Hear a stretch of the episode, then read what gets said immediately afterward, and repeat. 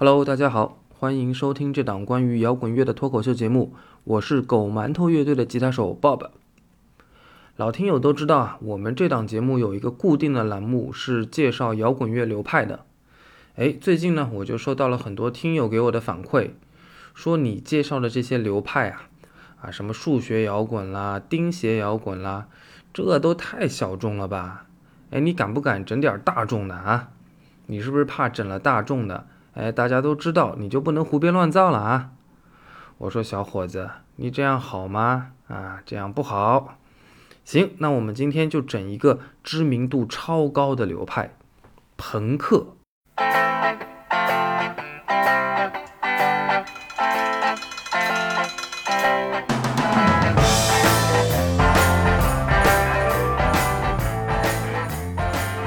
说起朋克呢，那实在是太有意思了。可以说，滚圈一半的段子都是朋克贡献的，啊，另一半是贝斯手贡献的。说什么朋克是滚圈鄙视链的末端啊？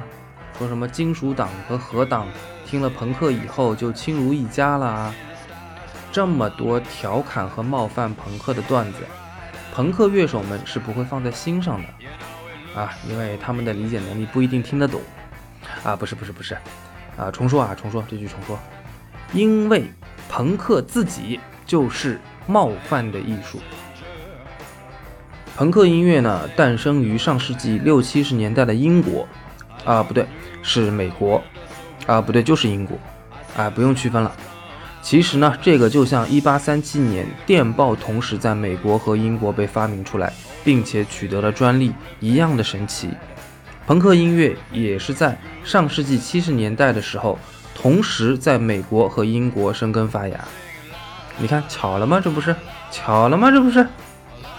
咱们先来说说英国这边啊，大不列颠及北爱尔兰联合王国 （United Kingdom），老牌资本主义 （Old Money） 的翘楚，日不落帝国，在那个年代的时候啊，遭遇了日落。第二次世界大战以后啊，英国社会和经济都遭到了重创，很长时间都没能复苏过来。那些五十年代出生的孩子们呢，刚好就碰到了最糟糕的时代。你要是一直都糟糕，那也就算了。你看那些贫穷的第三世界国家的年轻人，哎，穷归穷吧，人家习惯了啊，照样穷开心，天天还挺乐呵的。偏偏这个英国人从前他富啊。这冷不丁咣叽一下子穷了，接受不了了，心态崩了，整个社会情绪呢变得消极负面啊！再者说了，你要是全世界都穷了啊，所有国家经历战争的洗礼，全部一夜回到解放前，白手起家从头再来，那也就算了。偏偏隔着大西洋，对面有一个暴发户邻居，叫美国。那是一天比一天富有，昨儿还单车呢，今儿哎换摩托了。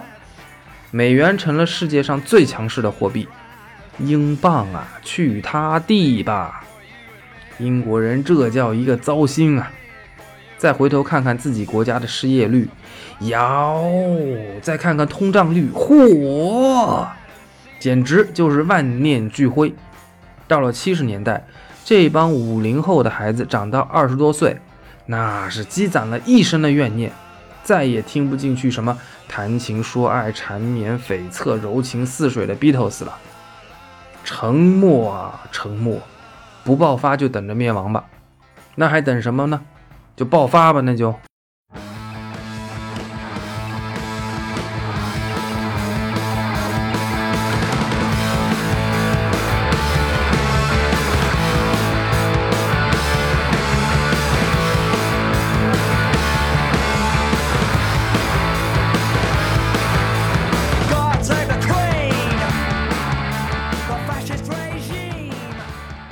一九七七年，在英国女王正在庆祝她登基二十五周年的盛典时，泰晤士河上开来了一艘小船，几个流里流气的年轻人组成的乐队在船上放声高歌，唱的啥呢？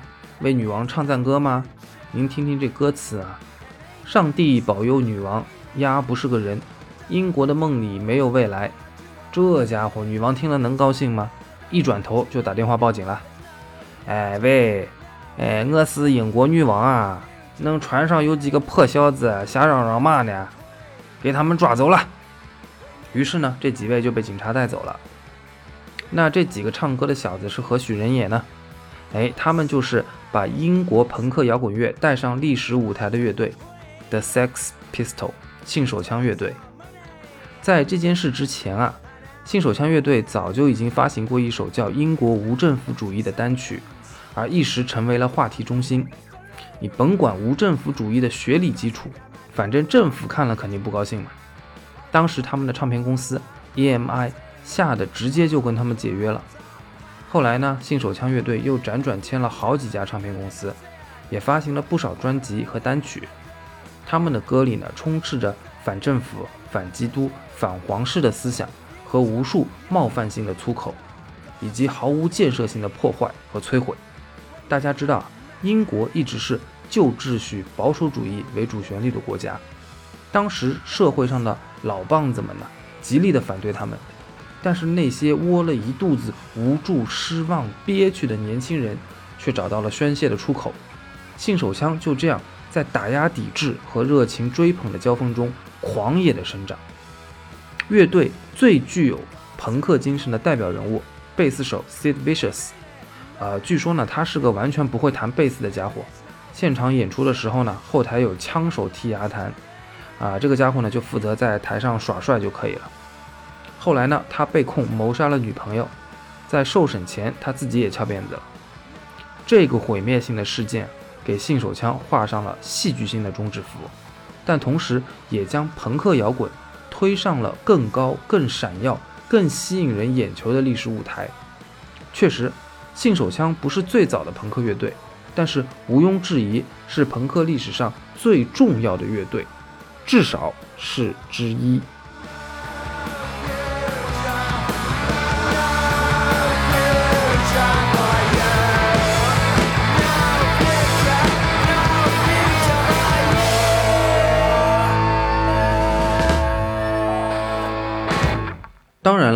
一场轰轰烈烈的社会变革不可能只有一个领军人物。其实呢，在信手枪翻云覆雨的同时期。英国的其他朋克先驱乐队也在蓬勃的发展，比如后来的街头朋克之王 Sham Sixty Nine，比如发行了实际意义上英国第一首朋克单曲的 The Damned，比如带动了英国独立音乐厂牌飞速发展的 Buzzcocks 等等一大批的乐队，这其中还包含着 The Clash 乐队。信手枪可以说是朋克社会化意义上最重要的乐队。但是，仅从朋克作为一种音乐形式来讲，The Clash 的重要性就远远超越了新手枪。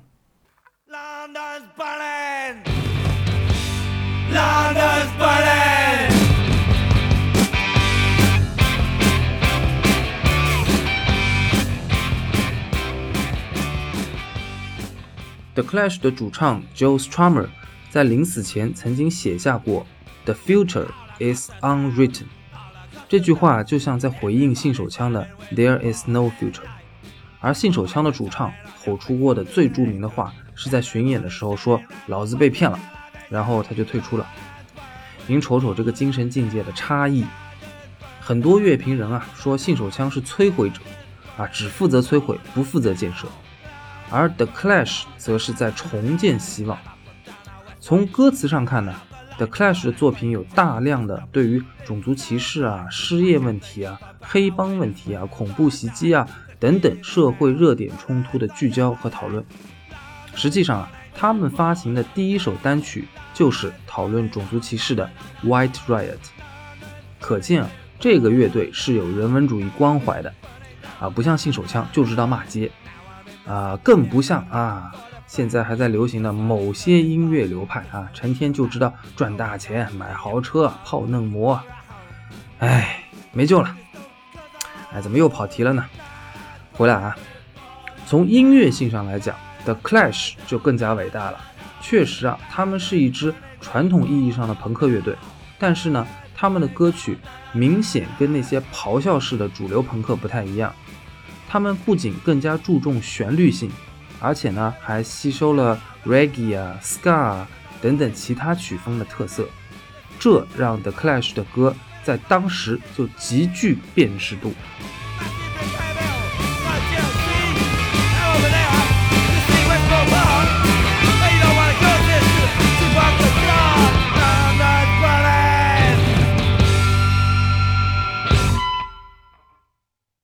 呃，说了半天英国，那大洋彼岸的那个暴发户邻居呢？哎，刚才说了啊，英国和美国几乎是在同时期按下了那个开启朋克大行其道时代的按钮。但是呢，您说美国在那个年代啊，经济蒸蒸日上啊，单车变摩托啊，GDP 世界第一啊，怎么也会流行起这种反抗性那么强的音乐风格呢？哎，这就要说到朋克的另外一个属性了。你们看啊，在此之前的摇滚乐流行的都是些什么东东呢？啊，大段大段华丽的电吉他 solo。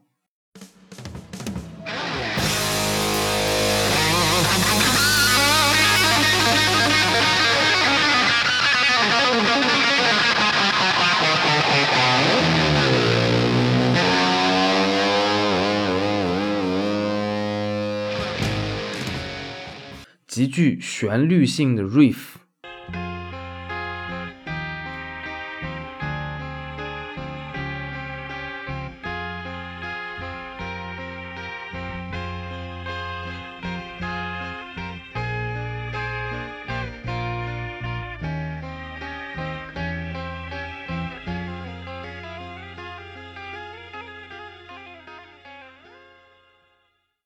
哲学性思辨的歌词。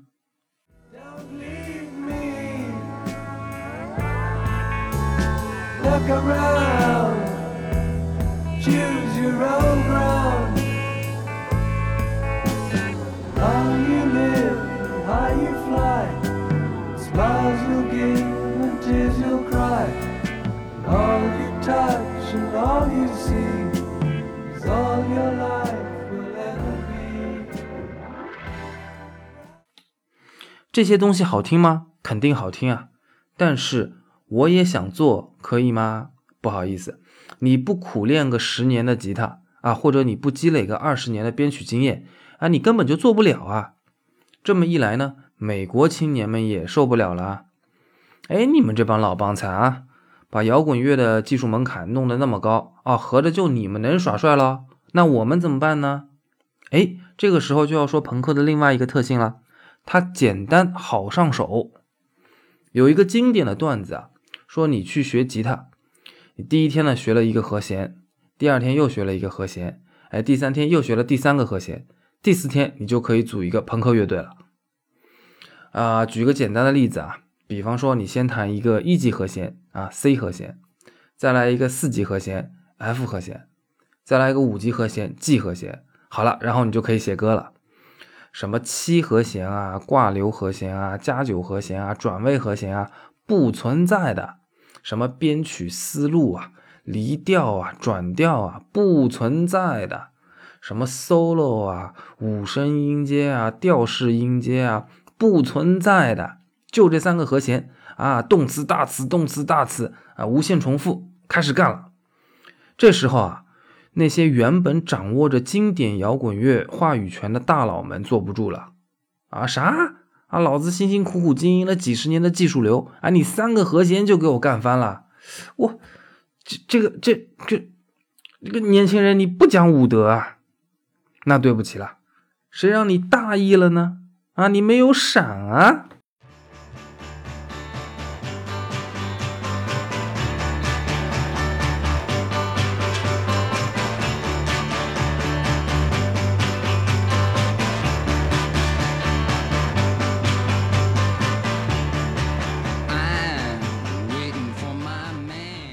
美国这股简单直接的新摇滚风潮从六十年代就开始了，最具代表性的乐队就是 The Velvet Underground，地下丝绒乐队。地下丝绒乐队呢，一直被称为是乐队中的乐队，影响乐队的乐队。他们的那张最著名的专辑《The Velvet Underground and Nico》，就是封面上画着一只巨大的香蕉的那张。据说啊，当时媒体的报道。每一个买来这张专辑的人都成立了一支自己的乐队。虽然这种报道肯定有夸张的成分，但是这支乐队确实影响了后世太多的摇滚乐手了，不只是朋克，也包括其他各种曲风。现在人们常说某些摇滚乐队是搞地下音乐的，这里的“地下”这个词儿就是脱胎自地下丝绒这个乐队。有趣的是啊，这个乐队的两位核心人物 Low Reed 和 John Cale 都是古典乐手和作曲家出身，一个呢是小提琴手，另一个是古典钢琴手。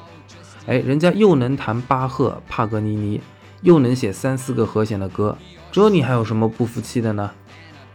哎，在六十年代末到七十年代早期，除了地下丝绒以外，还涌现了像 Iggy Pop、The Monks。等等乐队和音乐人共同的特点呢，就是制作简单直接的啊，粗糙亲民的啊，两到三分钟一首的歌曲。这些音乐人的东西啊，虽然跟我们熟悉的暴躁的朋克不一样，但是普遍认为他们的音乐简化举动，直接推动了七十年代后期美国朋克音乐的爆发式浪潮，所以被称作是 proto punk，原始朋克。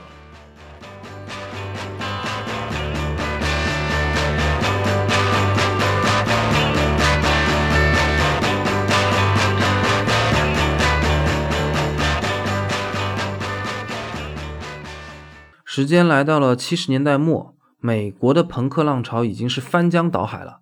所有的乐队都在思考一件事情，就是怎么能让我们的乐队听上去跟信手枪不一样。因为朋克简单嘛，简单就容易导致重复啊，大家都用三个和弦，那多了也不会嘛。那怎么整呢？哎，他们就开始在配器和音色上做文章了。于是，朋克开始在这个时代出现了分支。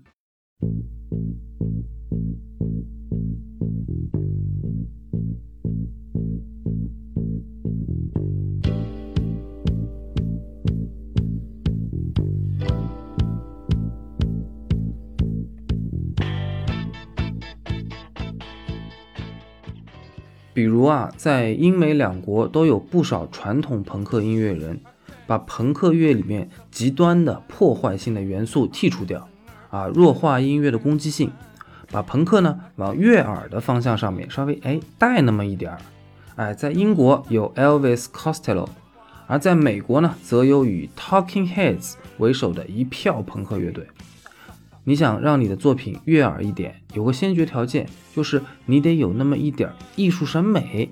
哎，Talking Heads 的创始人大卫·拜恩他就有。这个小伙子啊，从罗德岛艺术学院毕业以后呢，带着他的乐队来到了纽约。他们不仅在朋克乐里加入了特色鲜明的键盘的音色，而且呢，在当时美国大名鼎鼎的制作人 Brian Eno 的操刀下，发行了大量的专辑。后期呢，他们还把 funk 等元素融入到了他们的歌曲里面。这股出自朋克，哎，又比朋克好听，比朋克更易于被接受的风潮，被称为是新浪潮，就是 New Wave。大家知道，新裤子乐队以前也是一个朋克乐队，后来呢，彭磊觉得啊，朋克又土又蠢，于是呢，他也一头扎进了新浪潮的怀抱了。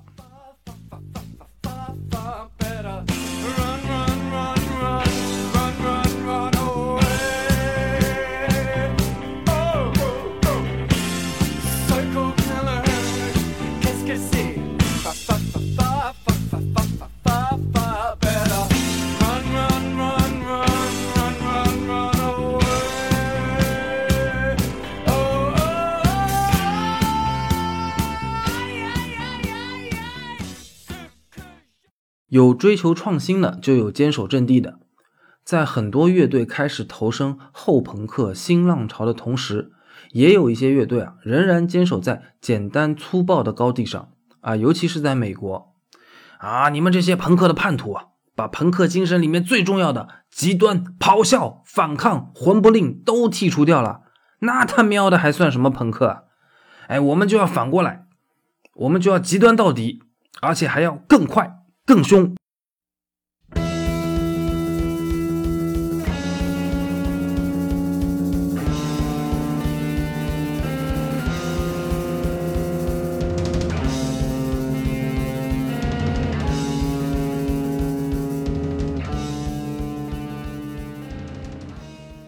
这帮执迷不悟的熊孩子啊把音乐做得又快又潮。歌词呢是怎么简单怎么来音色呢是怎么粗糙怎么来。打扮的是怎么邋遢怎么来。因为他们的音乐客观上说确实更接近于早期的攻击性、破坏性很大的朋克音乐，所以呢，他们自称是朋克的嫡系分支、核心朋克。英文的名字响当当，Hardcore Punk，另外一个中文翻译叫做。硬核，啊，现在播放的背景音乐呢，就是 Hardcore 代表乐队 Black Flag 黑旗的代表作品《My Wall》。在八十年代初期啊，硬核朋克在美国广为流传。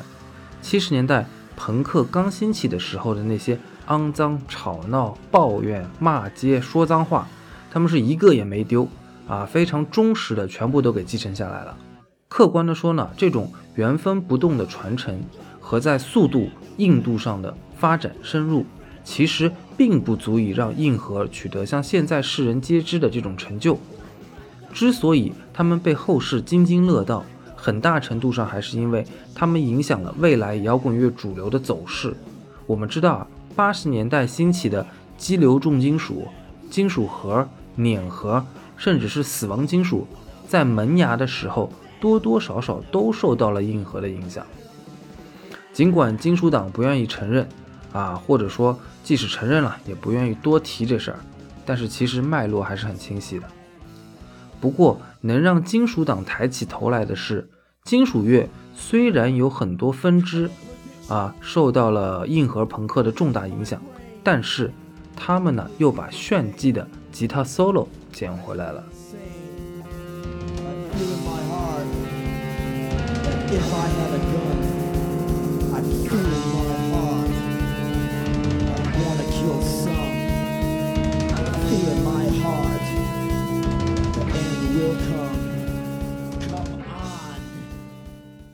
时间来到了九十年代，哎，大家是不是觉得这个年代一下子有了点亲切感呢？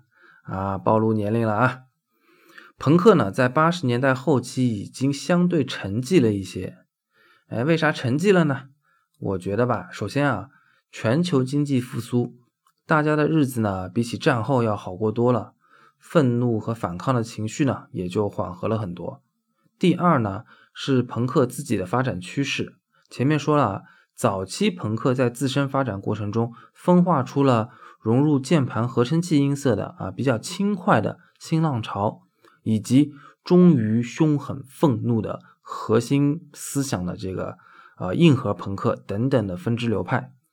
那这些分支流派呢，慢慢的又演化出了新的音乐风格，并且意外的发现，哎，新风格更受欢迎。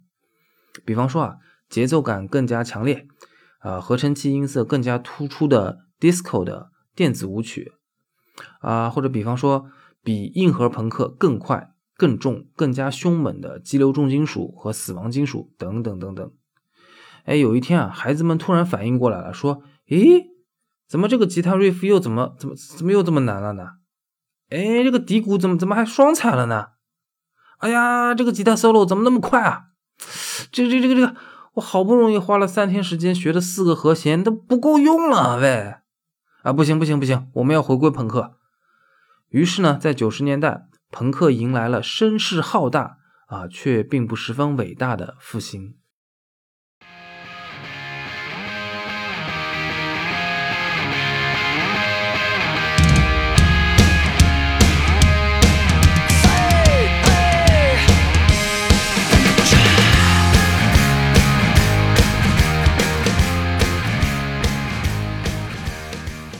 朋克复兴运动，英文叫 Punk Revival，这个词儿啊，经常跟另外一个朋克乐的分支一起被使用，那就是 Pop Punk，流行朋克。其实啊，这两个词描述的差不多是同一个时期啊，也就是九十年代初期，大家又想起了那个简单直接、大众亲民的朋克，同时呢，又有一帮七八十年代出生的年轻人。啊，长到了叛逆、浮躁、爱耍帅的年纪，但是呢，七十年代那个政治性和社会性意味非常浓烈的朋克时代，他们并没有经历过，所以呢，这些孩子啊，抄起吉他、贝斯和鼓棒，弹着重复的和弦进程，但是他们的口中呢，反抗的对象不再是社会制度啊、政治高压啊、贫富差距啊或者种族歧视，而更多的是啊生活无聊啊啊老师傻逼，学校去死啊啊成年人都很蠢啊啊漂亮妞怎么还不来爱我呀？就是这些跟闹着玩一样的抱怨。你看啊，punk 原本的内核是反主流的异端。现在复兴倒是复兴了，可是呢，却被流行 pop 冠了名，堂而皇之的迈入了主流音乐的圈子，这是不是很讽刺呢？因为他们的音乐里啊，突突的冒着青春的荷尔蒙，所以呢，也广受平庸年代里无忧无虑的青少年的热爱。当然呢，这样就更受资本的青睐，于是呢，就有了 Green Day 的 Dookie 专辑。一年狂卖八百万张，一次次登上格莱美领奖台的辉煌成就了。后来呢，朋克复兴传到了中国，造就了一大批中国的流行朋克乐队，比如大家啊耳熟能详的新裤子，啊花儿乐队、反光镜、脑浊、六九等等等等。虽然这里头很多乐队啊，现在转型的转型，解散的解散。